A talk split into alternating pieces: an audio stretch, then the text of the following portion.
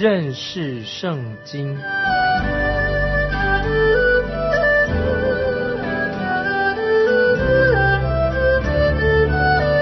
认识上帝的话，把上帝的话带到全世界。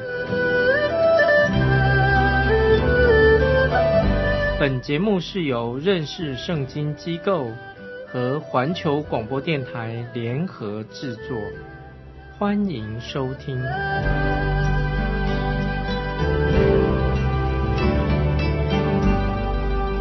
亲爱的听众朋友，你好，欢迎收听认识圣经，我是麦基牧师。现在我们要看《使徒行传》第十章，就是要继续西门彼得的服饰。后来我们看到西门彼得就消失了，在历史里面记载有关于使徒保罗的服饰。虽然使徒保罗是外邦人的使徒，却是由彼得开启的向外邦人传福音的大门啊！这是我们听众朋友要明白的。这个时候，彼得要进到哥尼流的家里面，把耶稣基督的福音救恩要给他们家人。现在我们来看《使徒行传》第十章第一节，在该萨利亚有一个人名叫哥尼流，是意大利营的百夫长。保罗这个时候是在该萨利亚，其他的使徒都沿着海岸线正在向外传福音。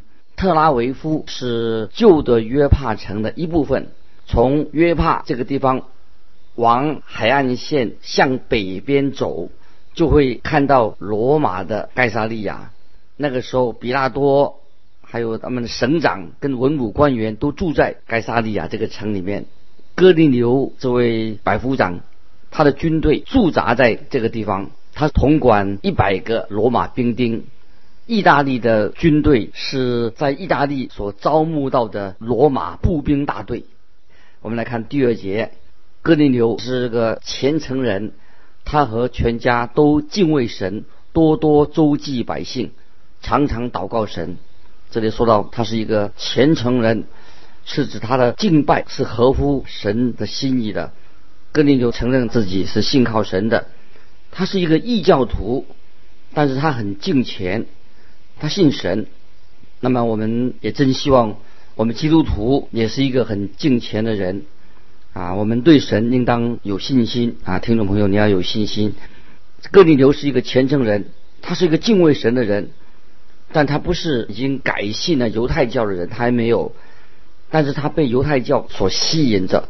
用今天的话来说，他是一个住在附近啊，教会附近啊，也是在教会有特别节日，他就参加活动，对教会很有好感的人啊，可以说哥林流都像这样这种人，但是他不是基督徒，这个就是哥林流，他敬畏神，那么他做了一些很好的事情，他多多的周济百姓，帮助那些穷苦的人，就是指他捐赠了很多钱给犹太人。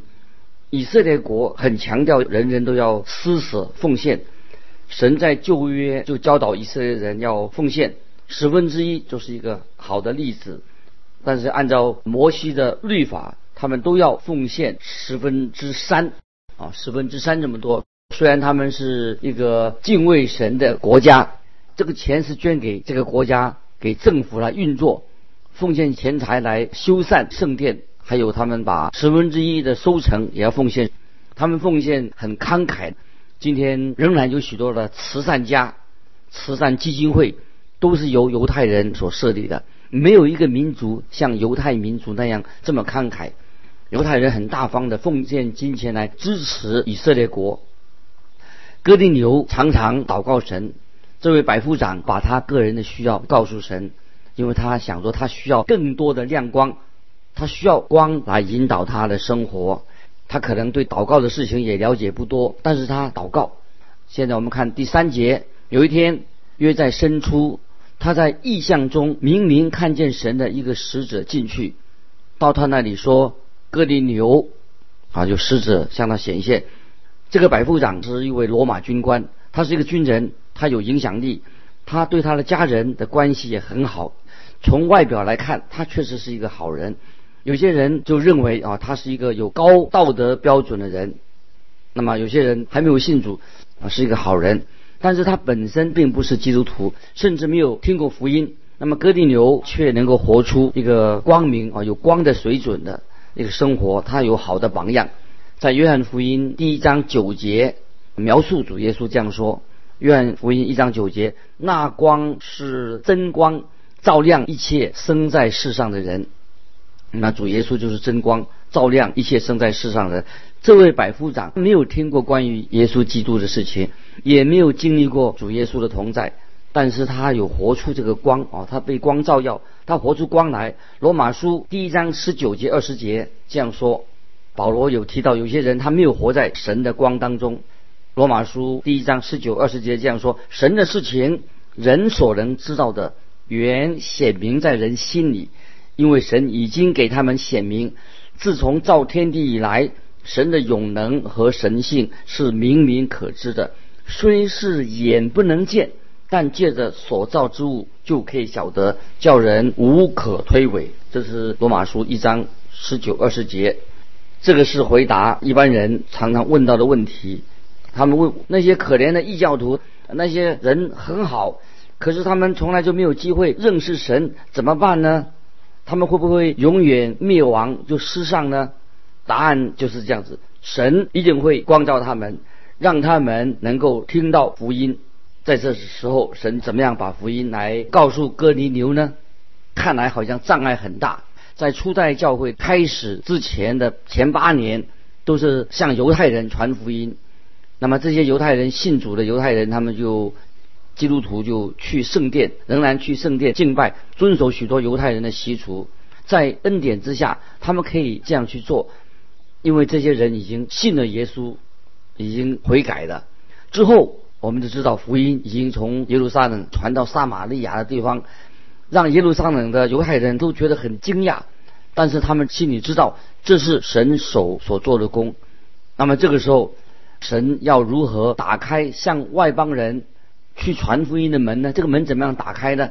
我们知道保罗就是对外邦人传福音最重要的一个宣教士，但是神这个时候却让保罗留在亚拉伯的旷野里，在那里神要训练他。西门彼得这个时候必须要打开福音的门，把福音传给外邦人。很奇妙的就是神使用这个意见很强，也很狂热的，哦，也是可以说比较极端的这个使徒彼得。由他来打开这个门，很显然的是圣灵一步一步的带领，要把福音传给外邦人。真正基督徒的福音事工，都是要由圣灵来带领，而不是自己。如果靠着我们自己的话，就是一事无成。听众朋友，靠你自己都是一事无成的。要圣灵来带领我们，圣灵必须要在外邦人跟犹太人的心里面动工，借由圣灵的带领。福音一定会传遍世界各地。今天听众朋友，你我都有传福音的责任。接着我们来看第四节，哥林牛定睛看他，惊怕说：“主啊，什么事呢？”天使说：“你的祷告和你的周记达到神面前，已经蒙纪念了。”那么在这个意象当中，神的使者就向哥林牛这个人显现。哥林牛不是在做梦，他是在祷告的时候看见天使跟他说话了意象。因为这些事在神眼中看为很重要，但这个时候还没有牵涉到关于哥林牛的救恩的问题。神会很注意这些事情。哥林牛他的祷告跟周记达到神面前蒙神纪念，神就给他福音。不论在哪里，只要有人像哥林牛一样的寻求神，他就会听见神恩典的福音。神会看重这些事情。会使他得到福音。接着我们看第五、第六节。现在你当打发人往约帕去，请那称呼彼得的西门来。他住在海边一个削皮匠西门的家里，房子在海边上。天使告诉他去找彼得，他不需要地址，从削皮匠家里的大桶里面传出来那些味道。就可以找到他的地址了。接着我们看第七、第八节，向他说话的天使去后，哥林牛叫了两个家人和常侍候他的一个虔诚兵来，把这事都叙述给他们听，就打发他们往约帕去。结果他们很容易的就到找到了削皮匠的家。当他们还在路上的时候，神也预备了啊西门彼得的心。接着看第九节，第二天他们行路将近那城，彼得约在五正上房顶去祷告。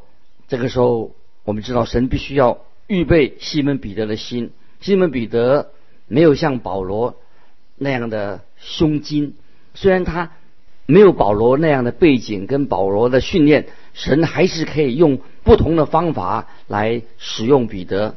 如果今天听众朋友你认为说每个人都必须要放进一个相同的模子里面，神一定要用一定的方法一个模子里面，神才会使用它，那么这是错误的想法。神可以用不同的方法来使用他的仆人。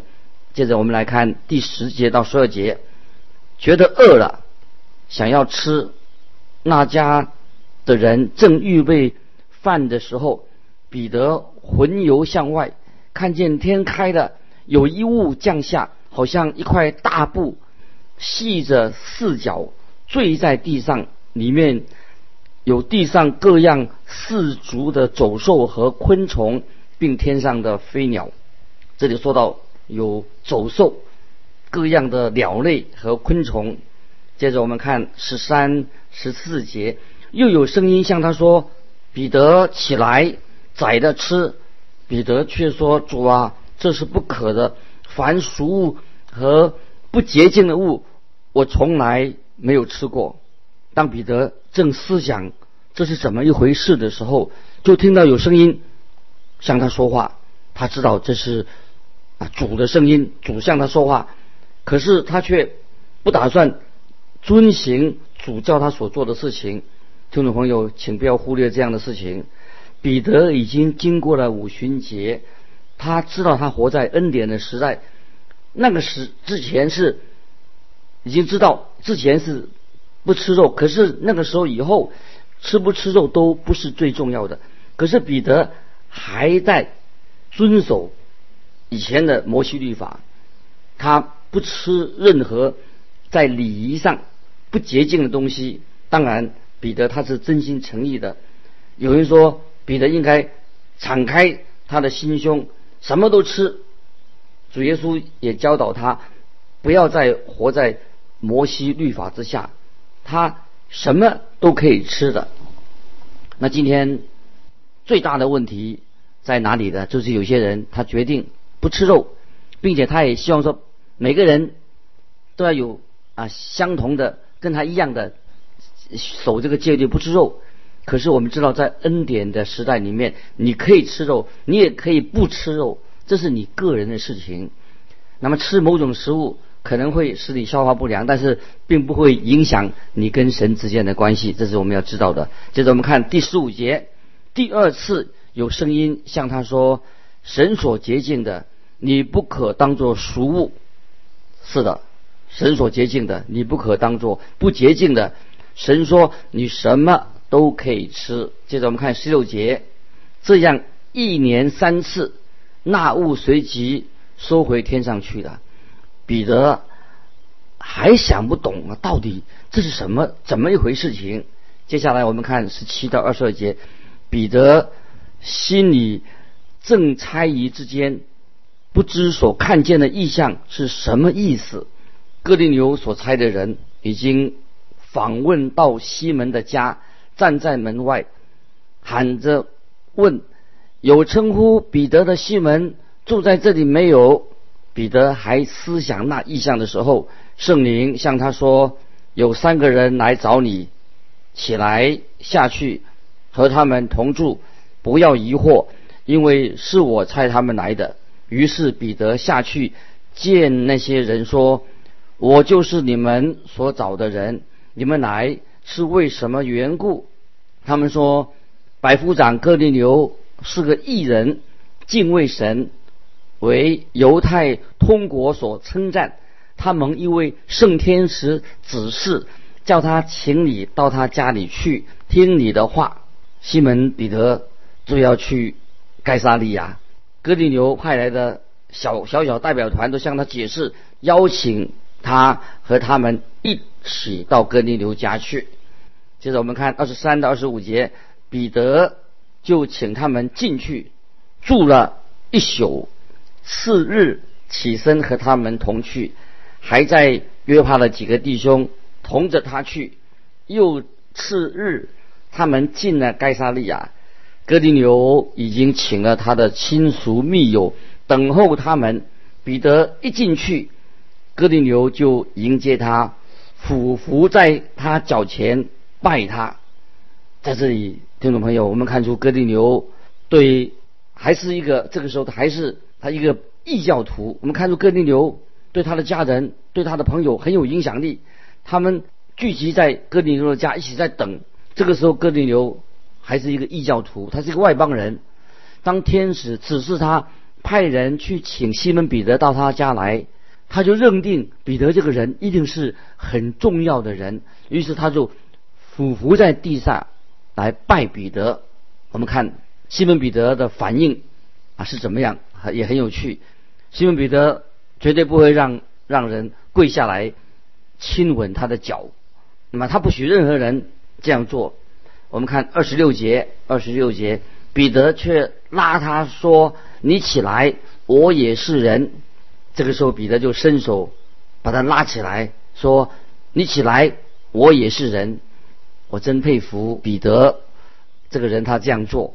接着我们来看二十七、二十八节，彼得和他说话，说着话进去，见有好些人在那里聚集，就对他们说：“你们知道，犹太人和别国的人亲近来往本是不合理的，但神已经指示我，无论什么人都不可看作熟而不洁净的。”这个时候，彼得进了哥尼流的家，这一步可以说是一大步，非常重要，踏出一大步。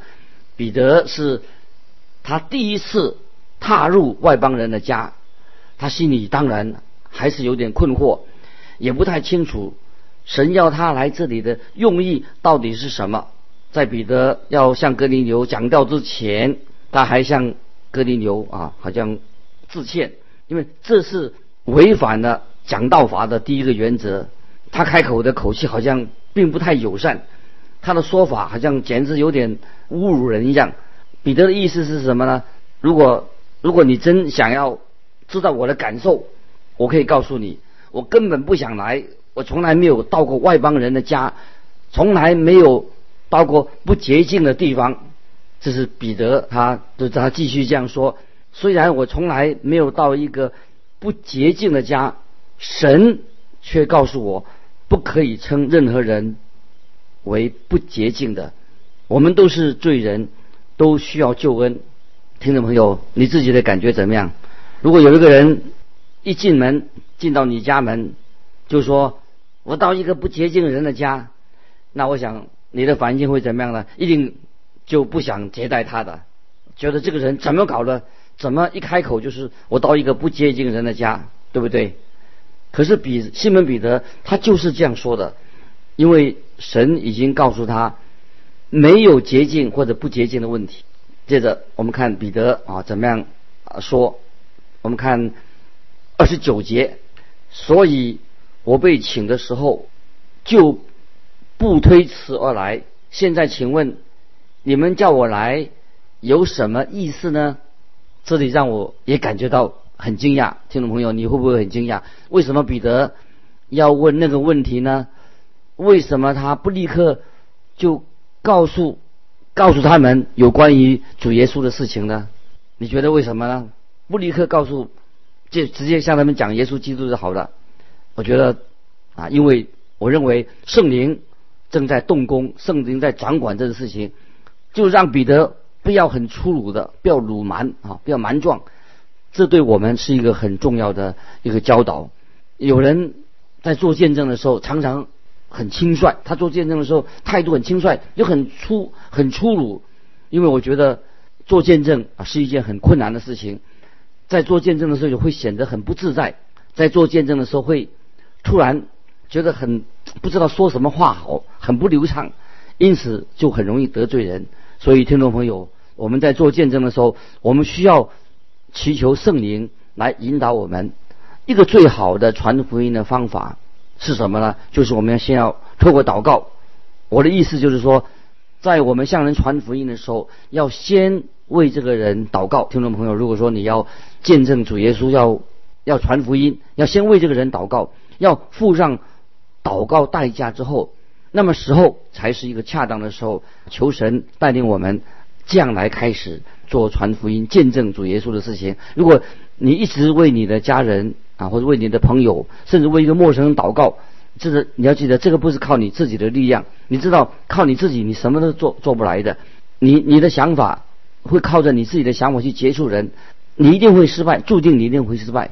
所以我们要为主耶稣做见证，要传扬福音的时候，要先求神来引导你、带领你。那么在做见证的时候，你必须要很谨慎，要随时留意啊圣灵。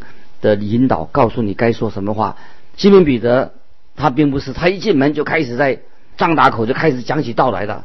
我们看见西门彼得很有智慧，他先问发生了什么事情。那么彼得就说：“请问你们叫我来有什么意思呢？”那我们来看三十到三十三节。哥林流说：“前四天这个时候，我在家中守着伸出的祷告，忽然。”有一个人穿着光明的衣裳站在我面前说：“哥丁流，你的祷告已蒙垂听，你的周记达到神面前已蒙纪念了。你当打发人往约帕去，请那称呼彼得的西门来，他住在海边的一个削皮匠西门的家里，所以。”我立时打发人去请你，你来的很好。现今我们都在神面前，要听主所吩咐你的一些话。啊，这是哥林流啊说出来的话，实在说的非常的好啊，说的很好。神在这个事情上掌权。哥林流就告诉彼得，他自己也不知道为什么要要请请你过来，我只知道神要我。哦，就请西门彼彼得，请你哦，你到我们的家来，你必定有话要对我们说。我们啊看到这段啊经文的时候，我想啊让我们每一位听众朋友呃看见啊哥林流这个人啊，他啊是一个外邦人，但是他很敬虔，他知道有神，所以他也是啊愿意周济穷人。从这里看哈啊神。对这样的人，我觉得神一定会有啊特别的怜悯，也有特别的祝福。那么我们也看见彼得，他不再是一个很鲁莽的人啊，他也在神面前，神给他智慧来说适当的话，适当的话。所以我们看见啊，今天啊彼得在神面前也做了一个美好的见证，也是他在神面前，他知道。因为他知道神为什么要请他，吩咐他来到哥尼流的家。我们看见这是一个非常美好的图画，所以我们看见初代教会啊，神就借着彼得这个人啊，这是一个非常鲁蛮的人，一个很或者很直爽的人，很比较粗鲁的人，神也透过他先哦带领他来打开外邦人向外邦人传福音的门。哦，这样这是一个很奇妙的一个神机哦，在一个哥尼流的家人啊发生的，巴不得我们听众朋友啊，你我也有传福音的机会，我们也求圣灵来带领我们啊，给我们机会，让我们对一些慕道的人，我们说出适当的话来荣耀神。今天传福音的责任不光是啊传道的童工，你我都有责任，巴不得圣灵。也带领我们对那些慕道的人、还没有信主的人，能够说出恰当的话，把福音传开。今天时间的关系，我们就到这里。听众朋友，如果你有什么要分享的，欢迎你来信寄到环球电台麦基牧师收。愿神祝福你，我们下次再见。